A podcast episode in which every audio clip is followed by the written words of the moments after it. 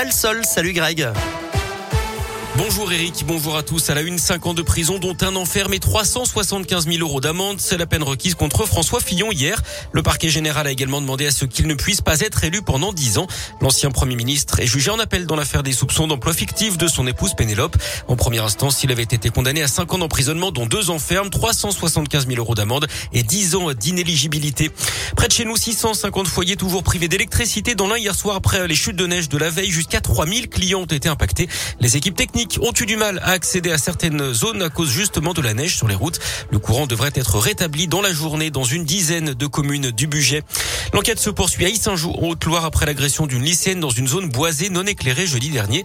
Elle avait été blessée à l'arme blanche en quittant le lycée alors qu'elle rentrait chez elle. Il n'y a pas eu de témoin et la jeune fille a été attaquée dans l'obscurité. Les militaires mènent donc des enquêtes de voisinage. Du foot, ce Lionel Messi est intouchable. L'Argentin du PSG a remporté hier son septième ballon d'or. C'est un record. Il devance le Polonais Robert Lewandowski l'Italien Jorginho.